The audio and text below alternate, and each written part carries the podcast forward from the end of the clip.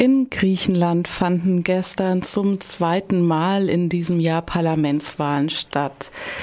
Und es sieht momentan so aus, als hätte die linke Regierungspartei Syriza wie bei den letzten Jahren wieder die meisten Stimmen bekommen. Im Vorfeld wurde ja ein, eher ein Kopf-an-Kopf-Rennen mit der konservativen Partei Nea Demokratia erwartet.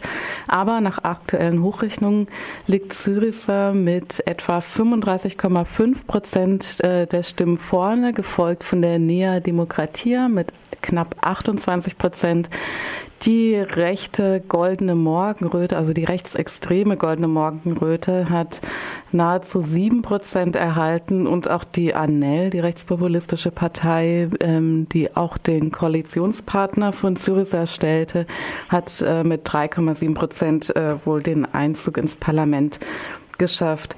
Was dieses Wahlergebnis jetzt für Griechenlands Zukunft bedeutet und eben welche Folgen die Wahl hat, darüber wollen wir jetzt mit dem promovierten Politikwissenschaftler Gregor Kritidis äh, sprechen. Er hat auch schon ähm, Bücher und Artikel zur aktuellen Politik in Griechenland veröffentlicht. Ja, guten Morgen. Guten Morgen. Zunächst würde ich gerne noch mal einen Schritt zurückgehen. Im August hat sich Tsipras ja für einen Rücktritt entschieden, um Neuwahlen zu erwirken wirken. Ähm, warum kam es denn überhaupt zu diesem Schritt, der ja äh, zumindest jetzt für BeobachterInnen aus dem Ausland sehr ähm, plötzlich und überraschend kam? Naja, so ganz plötzlich ist das nicht gekommen, weil äh, Tsipras im Parlament seine Mehrheit verloren hat und nach griechischer Verfassung muss die regierende Partei mindestens 120 äh, Mandate haben im Parlament. Und nachdem sich die Syriza gespalten hat äh, und ihm eine ganze Reihe von Abgeordneten die Gefolgschaft verweigert haben, war im Grunde die Ausrufung von Neuwahlen unvermeidlich. Ähm, dass jetzt dieses Ergebnis dabei rauskommt, ist ähm, vielleicht auch nicht so überraschend. Es ist quasi im Großen und Ganzen doch nochmal der Kurs von Syriza und auch des Koalitionspartners unabhängige Griechen bestätigt worden.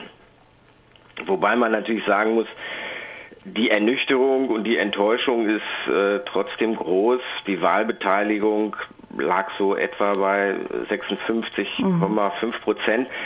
Also ganz äh, hundertprozentig ausgezählt sind die Ergebnisse noch nicht. Ähm, aber das ist deutlich unter der Wahlbeteiligung beim Referendum am 5. Juli. Da lag die über 60 Prozent die Beteiligung und auch bei den Wahlen im Januar. Hm. Ja, aber im Januar war es, glaube ich, ungefähr 63 äh, Prozent genau. bei den Wahlen. Ja. Ähm, jetzt war das aber natürlich trotzdem eigentlich ein riskanter Schritt für Syriza, oder? Weil ähm, es ja auch im Vorfeld zu zahlreichen Parteiaustritten kam und Rücktritten. Es hat sich ja sogar, äh, kam ja sogar zu einer Abspaltung. Deswegen, ja, erstaunt es nun erstmal, dass Syriza trotzdem 35,5, wahrscheinlich 35,5 Prozent ja. bekommen hat. Und naja, riskant, aber im gewissen Sinne auch unvermeidlich.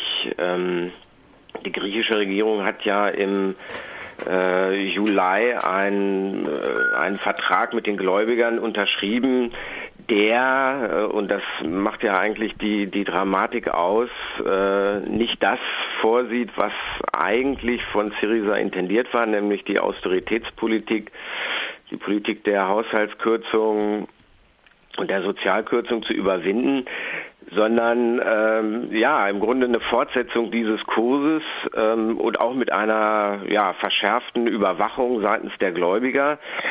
Ähm, sodass äh, ja alle äh, alle Vorhaben, die Syriza hatte, äh, sich nicht werden realisieren können.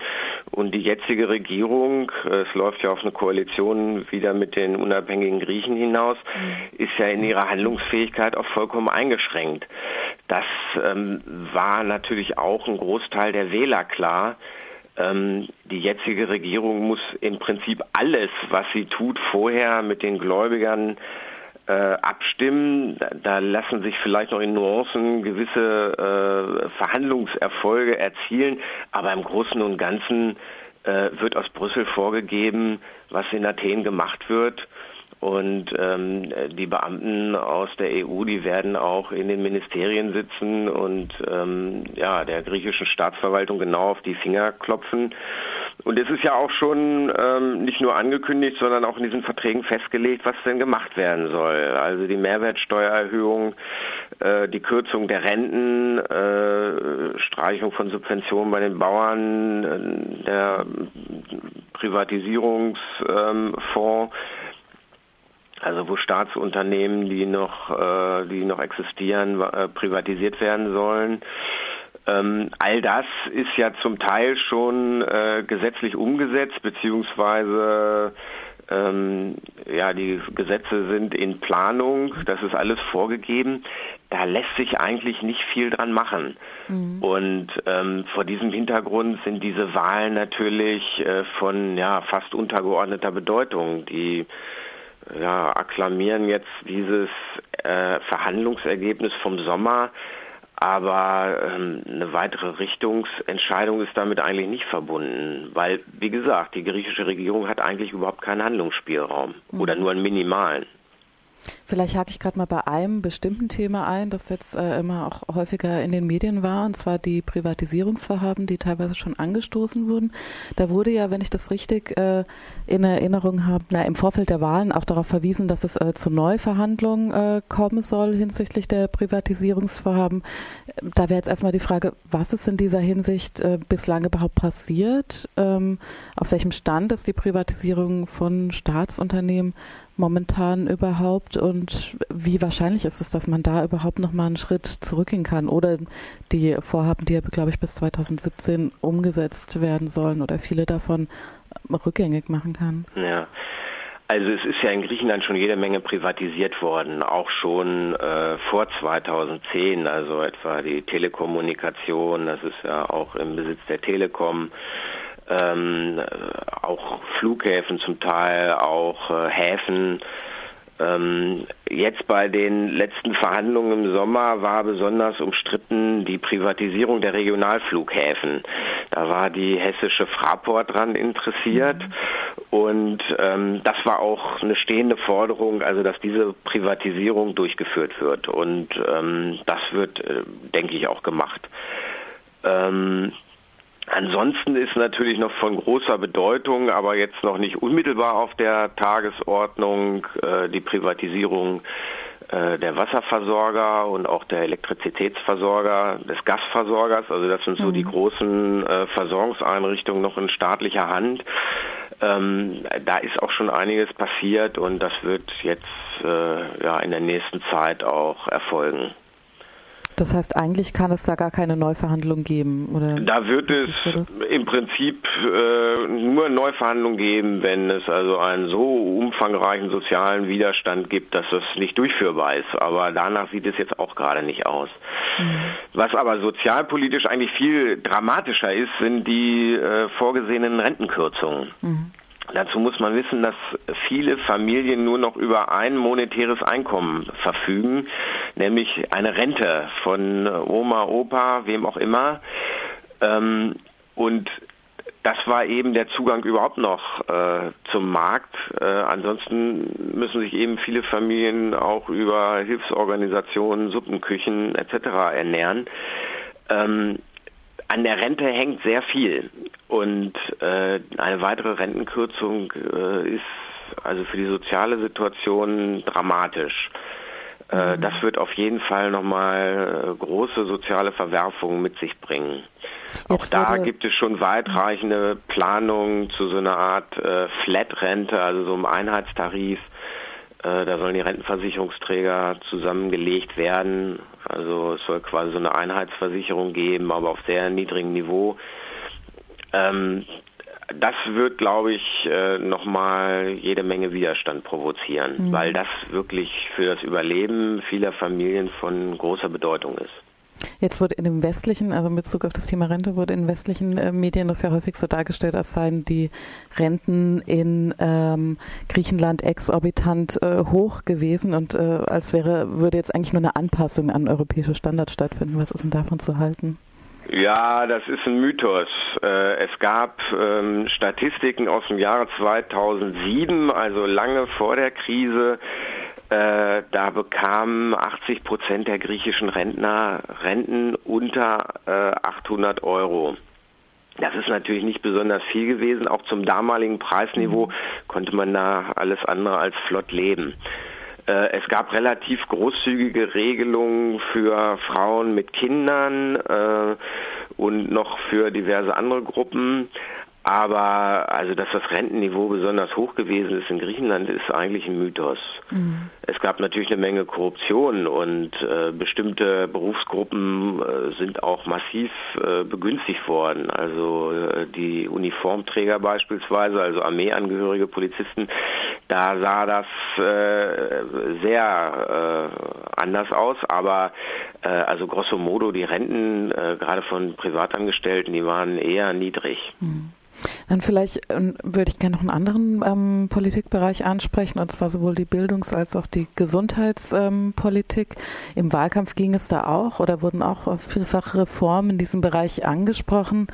Ähm, gibt es da irgendwelche konkreteren Pläne oder ja, was ist da zu erwarten? Gerade das Bildungssystem oder das universitäre Bildungssystem ähm, soll ja teilweise sehr schwierig gestalten sein mit wenig Wahloptionen äh, für ähm, die Studierenden.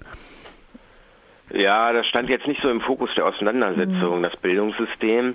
Aber der äh, Stand der Dinge war, dass viele von den Bologna-Reformen in Griechenland gar nicht durchgesetzt worden sind. Und ähm, es ist äh, dann nach 2010 zunehmend versucht worden, das also mit der Brechstange auch durchzusetzen. Ähm, insbesondere auch die universitären Selbstverwaltungsorgane äh, abzuschaffen oder ihre Funktionen so weit zu beschneiden, äh, ja, dass es im Prinzip so eine Art Präsidialdiktatur an den Universitäten gibt. Ähm, das war immer besonders umkämpft.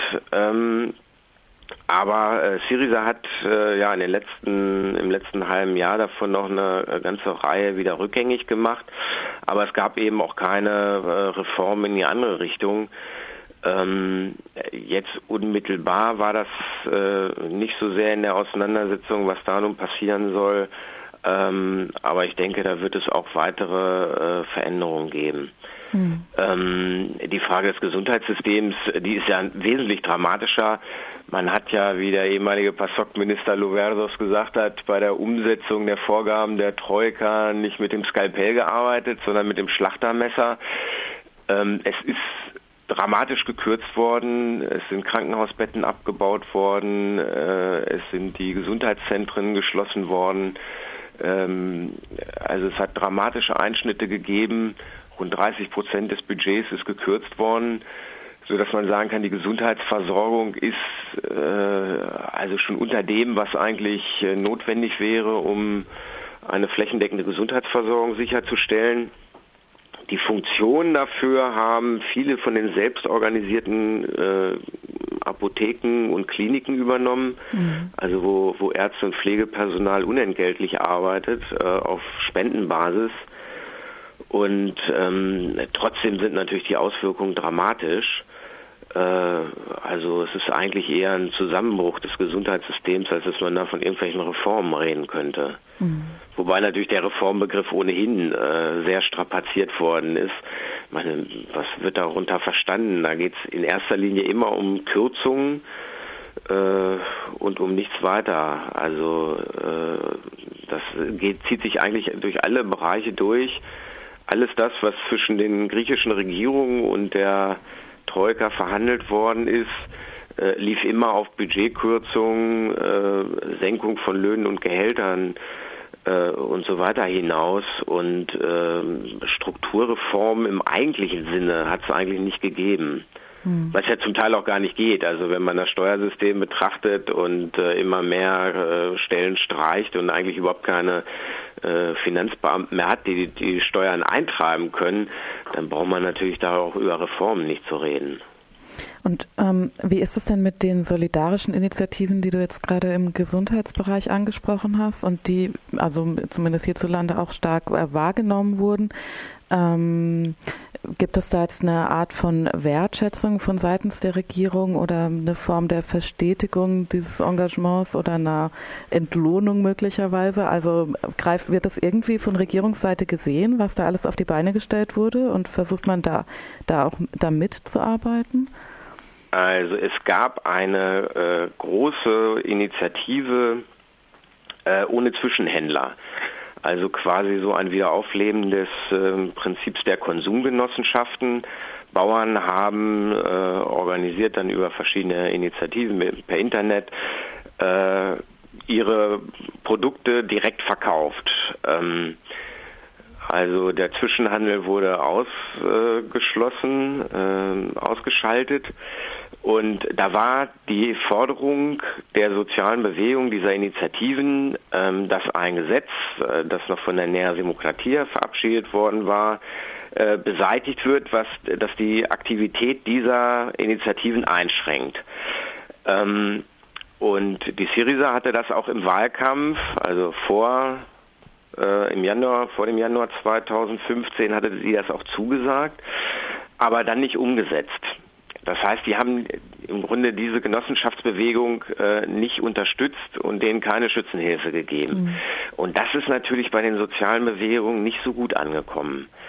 Äh, das ist überhaupt ein generellen Vorwurf, dass äh, vieles, was die Regierung Syriza an L eigentlich hätte machen können, auch ohne dass die Troika da einschreitet, dass sie das nicht gemacht haben und dass sie im Grunde den Konflikt mit den einheimischen Eliten äh, doch sehr gescheut haben. Es gibt eigentlich keinen Fall, wo es wirklich innenpolitisch äh, nochmal einen härteren Konflikt gegeben hätte.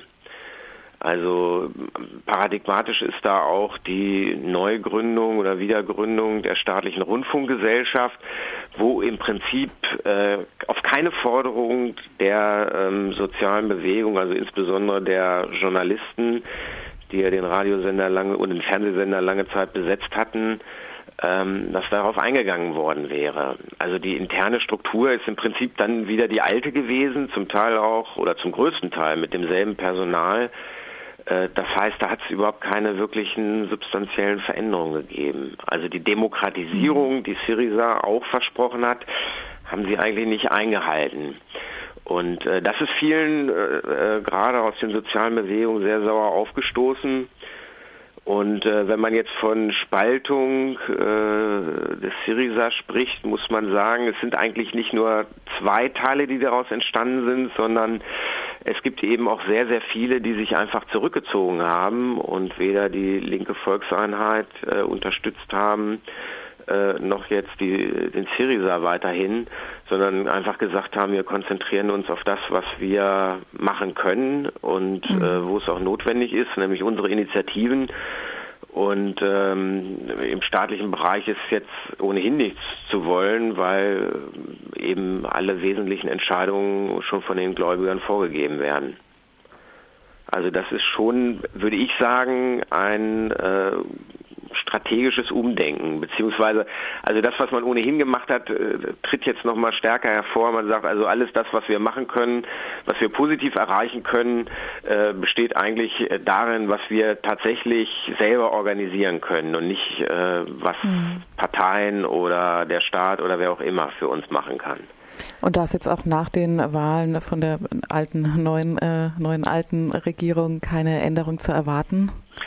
Das wird auch nochmal interessant. Also wenn es größeren Widerstand gegen einzelne Gesetzespakete gibt, äh, wie sich dann die Regierung verhält. Äh, wird man dann auch wieder massiv mit äh, Polizeigewalt gegen Demonstranten vorgehen oder mit Ausnahmegesetzen etwa gegen streikende Belegschaften? Das sind natürlich alles so Fragen, mhm. die man noch nicht so absehen kann. Aber im Prinzip da wird es dann wirklich äh, dramatisch und äh, dann stellt sich die Frage, ja, wie hält man es denn eigentlich zum Beispiel mit dem staatlichen Gewaltmonopol? Äh, wo wir gerade beim staatlichen Gewaltmonopol sind. Wir haben schon ziemlich lange gesprochen, aber ich hätte trotzdem noch eine Frage eher zu den äh, rechten äh, Strömungen und rechten Parteien, die jetzt bei der Wahl auch nicht unerheblich viele Stimmen erhalten haben. Das ist zum einen mal, ich stelle das jetzt einfach als eine Kompaktfrage, das ist zum einen mal die rechtsradikale Partei der Goldenen Morgenröte, die ja äh, knapp sieben Prozent der Stimmen erhalten hat, was ähm, durchaus recht vieles, ähm, würde ich sagen. Da wäre natürlich die Frage, ähm, welchen Einfluss äh, die damit haben können. Und dann äh, noch konkreter die Frage nach dem Koalitionspartner der Syriza-Partei. Das war ja schon im Januar überraschend oder zumindest äh, aus, aus der Sicht hierzulande überraschend, ähm, dass äh, Syriza als linke Partei dann mit der rechten Anel-Partei oder rechtspopulistischen Anel-Partei koaliert hat. Ähm, und jetzt ist, ist natürlich, äh, steht die Weiterführung dieser Koalition im Raum und äh, es stellt sich so für mich gerade die Frage, ähm, inwiefern hat die Anel-Partei überhaupt die Regierungspolitik mitgestaltet? Also welchen Einfluss ist jetzt, äh, welcher Einfluss ist jetzt zugekommen? Und wie kann man diese Koalition überhaupt den griechischen WählerInnen verkaufen, von denen viele ja gesagt haben, naja, sie gehen jetzt hauptsächlich äh, zur Wahl, um äh, rechte Parteien zu verhindern. Ja. Zumindest habe ich das in einigen Zitaten so gehört. Ja. Mhm. Also zur goldenen Morgendämmerung, äh, generell muss man sagen, die aufgrund der niedrigeren Wahlbeteiligung, erheblich niedrigeren Wahlbeteiligung, haben alle Parteien, alle durchweg in absoluten Stimmen verloren. Mhm. Also Syriza hat 320.000 Stimmen verloren und die goldene Morgendämmerung hat auch 10.000 Stimmen verloren. Also es ist äh, relativ, was der Einfluss äh, dieser ganzen Parteien äh, ausmacht. Nun muss man natürlich sagen, das ist im Prinzip so der, der, der Sockel, ein ziemlich hoher Sockel, den die Goldene Morgendämmerung eigentlich jetzt die ganzen letzten Jahre fast immer erreicht hat. Ähm, viele Leute, die eben Goldene Morgendämmerung gewählt haben, waren durchaus von der forschen Verhandlungsweise der griechischen Regierung auch beeindruckt. Aber ich glaube, ähm, auch da ist Ernüchterung eingetreten und dann äh, geht man quasi wieder zurück in, in die Position, die man vorher eingenommen hat. Ähm, zu den unabhängigen Griechen. Äh, das ist eigentlich in Griechenland nicht so gesehen worden, dass das jetzt so äh, also eine unappetitliche Rechtspartei mhm. ist.